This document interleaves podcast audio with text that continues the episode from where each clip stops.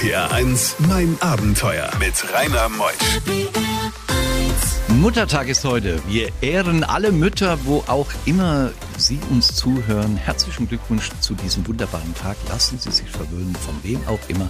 Genießen Sie es. Es ist Ihr Tag. Heute Morgen geht's wieder los, 10 Uhr mein Abenteuer und ich habe mir den Manfred eingeladen. Der Manfred hält einen Rekord, denn er steht im Guinness-Buch der Rekorde. Über 36.000 Kilometer fuhr er mit dem Zug quer durch unseren Kontinent. Ja, und das ist ja was Besonderes für mein Abenteuer. Ich freue mich auf ihn und vor allen Dingen, ich freue mich auf euch. RPR 1. Die beste Musik für Rheinland-Pfalz. RPR 1, mein Abenteuer mit Rainer Meutsch. Manfred Weiß ist hier. Moin, Manfred. Morgen Rainer. Der Manfred Fit aus Karlsruhe kommen. Was machst du beruflich, Manfred? Ich bin IT-Berater in Karlsruhe und ähm, ja, ansonsten organisiere ich nebenher halt meine privaten äh, Touren durch die ganze Welt. Mhm, Du bist Märklin-Fan, oder? Ja, war Ehrlich? ich früher. Ja, hatte eigene, hatte eigene Modelleisenbahn und äh, hat sich dann offensichtlich auch auf mein Privatleben ausgewirkt und äh, mittlerweile fahre ich nicht mehr mit, mit der Modelleisenbahn, sondern halt mit echten Eisenbahnen durch die Welt. Wow, wie kam denn diese Idee zustande, den Weltrekord oder den Europarekord zu brechen?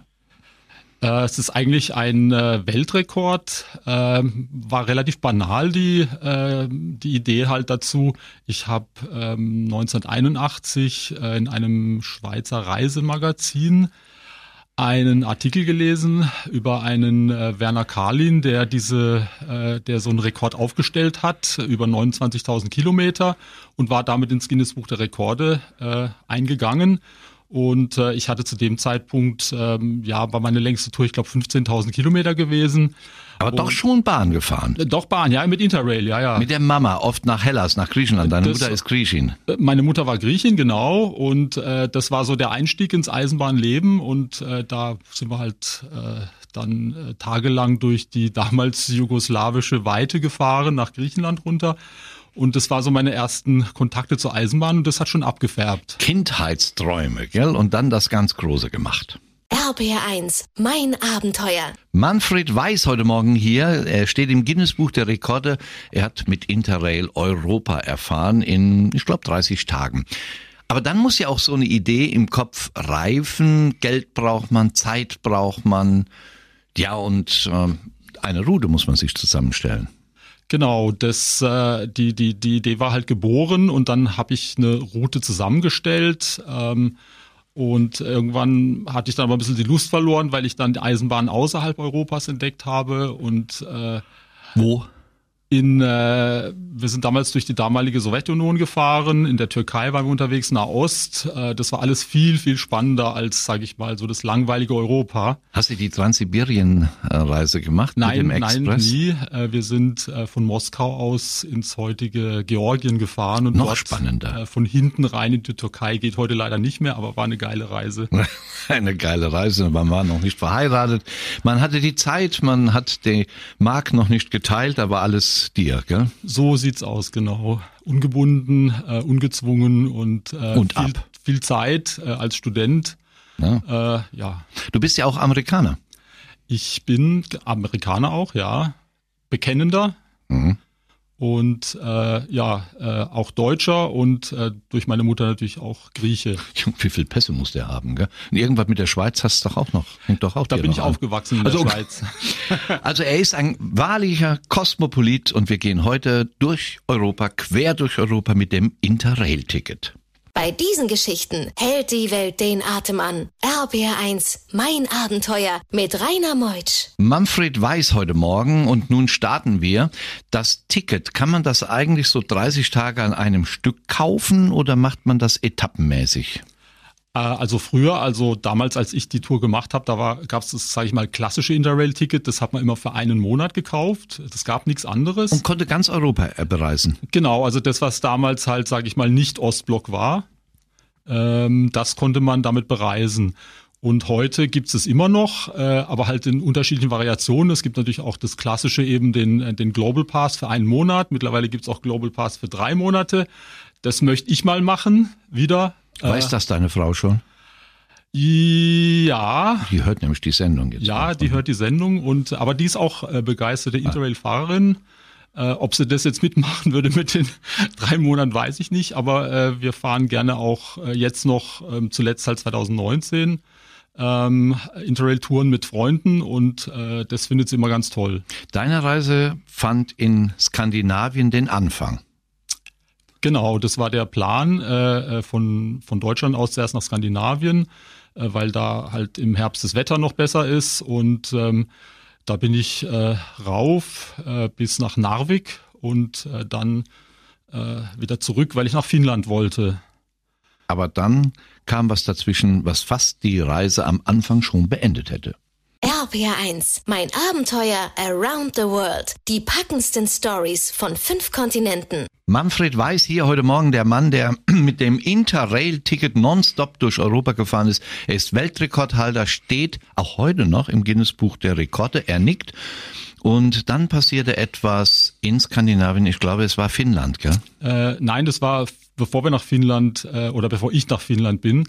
Ähm, ich äh, habe in Luleå ähm, übernachten müssen und äh, hatte einen, äh, ja, einen Studenten der getroffen, der dort äh, einen Fotobericht über die schwedischen Eisenbahnen gemacht hat. Und haben wir beschlossen, äh, die Nacht äh, in einem Pub zu verbringen und dann bei ihm noch ein bisschen zu quatschen, bevor wir morgens wieder zusammen losfahren sollten. Und ähm, der Einfachheit halber haben wir gesagt, wir schließen äh, meine Ausrüstung und seine Ausrüstung im Schließfach ein und, äh, und holen die halt morgens wieder ab. So, dafür gibt's ja Schließfächer. Und saufen einen im Pub. Genau, äh, mit, dem, mit dem teuren schwedischen Bier.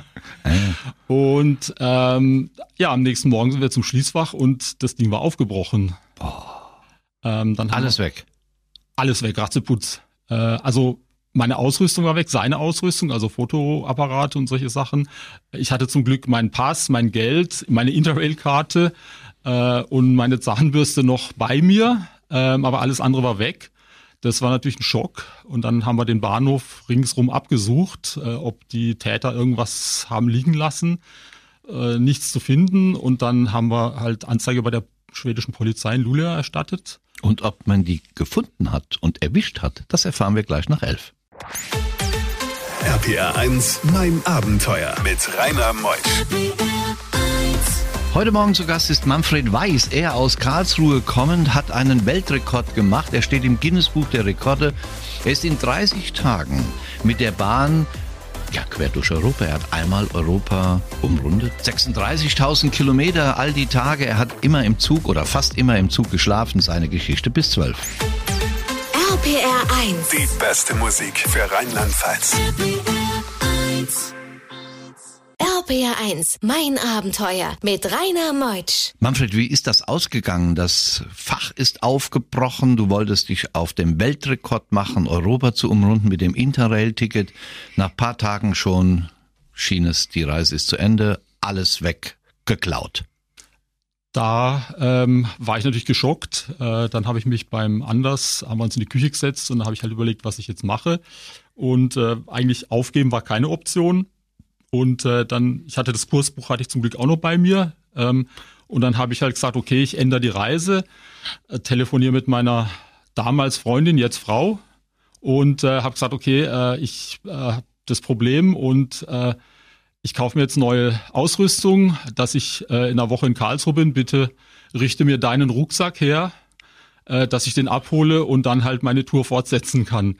Und so habe ich es dann halt gemacht. Dann bin ich äh, mit dem mit dem Anders in so einem Aldi, schwedischen Aldi und habe halt äh, paar Unterhosen, paar T-Shirts gekauft, eine Tasche und äh, habe dann die Route ein bisschen geändert und ja, bin dann weitergefahren. Und dann kam der Anruf von deiner Freundin, man hat die Diebe gefasst.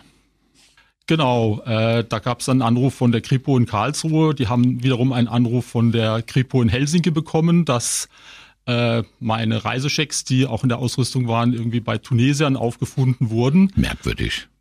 Es war sehr merkwürdig äh, und äh, ob ich irgendwas davon wüsste, dann habe ich gesagt, ja, ja, das ist meine Sachen, da müssen aber nicht nur Schecks da sein, sondern eine ganze Ausrüstung.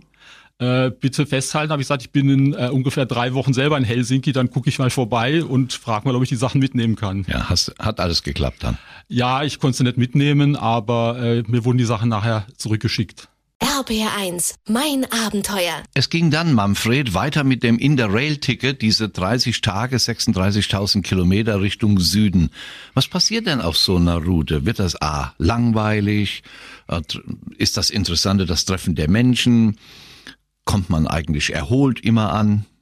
Ähm, ich hatte dann irgendwann, äh, ja, nach, nach den ersten Tagen so eine gewisse Routine drin. Äh, ich musste ja, ich, war, ich habe ja eigentlich im Zug gelebt. Das heißt, ich muss morgens aufstehen, mir Frühstück richten, äh, mich, was weiß ich, waschen in dem kleinen äh, äh WC und äh, Haare waschen vielleicht auch mal, rasieren. Im WC, ach so, in dem, in dem Waschbecken. Genau, in dem Wasch, ja. Waschraum, genau. Äh, also Duschen gab's da nicht. Ähm, und äh, ja, und dann ähm, kamen halt alle möglichen Leute, die setzen sich als Abteil und dann äh, gab es immer was zu erzählen und es gab immer was zu sehen.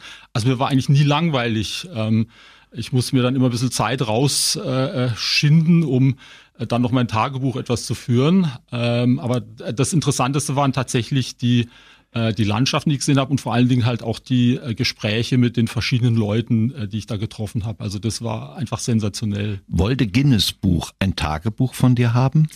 Äh, dieses Tagebuch, das ich geführt habe, nicht, aber ich habe zusätzlich noch ein Fahrtenbuch geführt. Es gab natürlich das Interrail-Ticket, wo man damals noch Sachen eingetragen hat.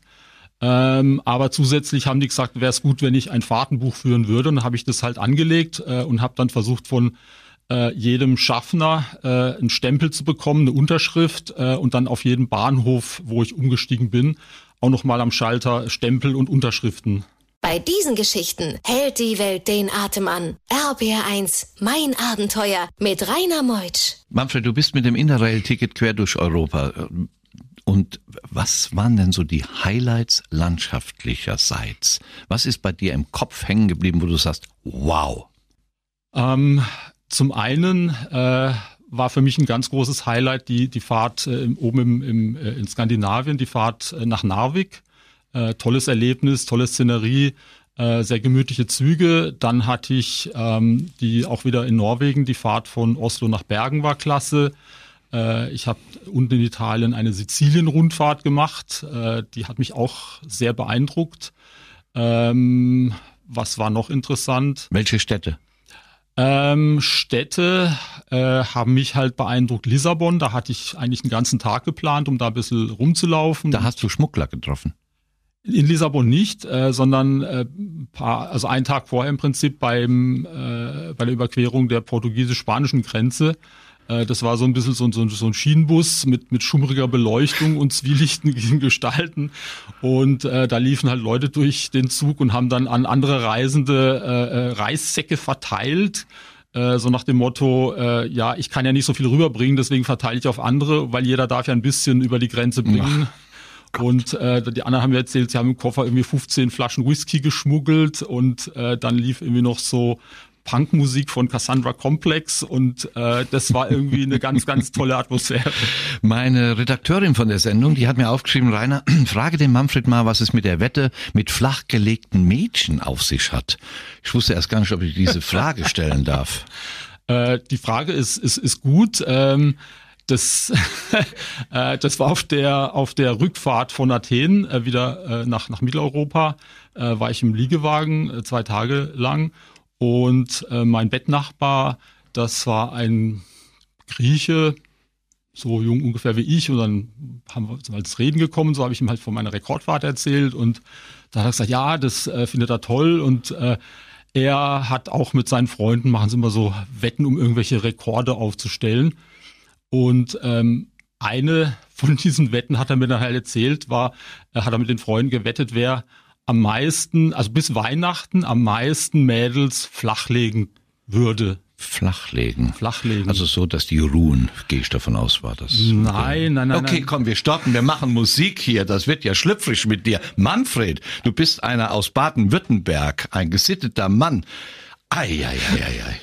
RPR1, mein Abenteuer Around the World. Die packendsten Stories von fünf Kontinenten. Ich weiß, mein äh, Redaktionsleiter würde jetzt gerne die Auflösung dieser Wette wissen und was damit gemeint war.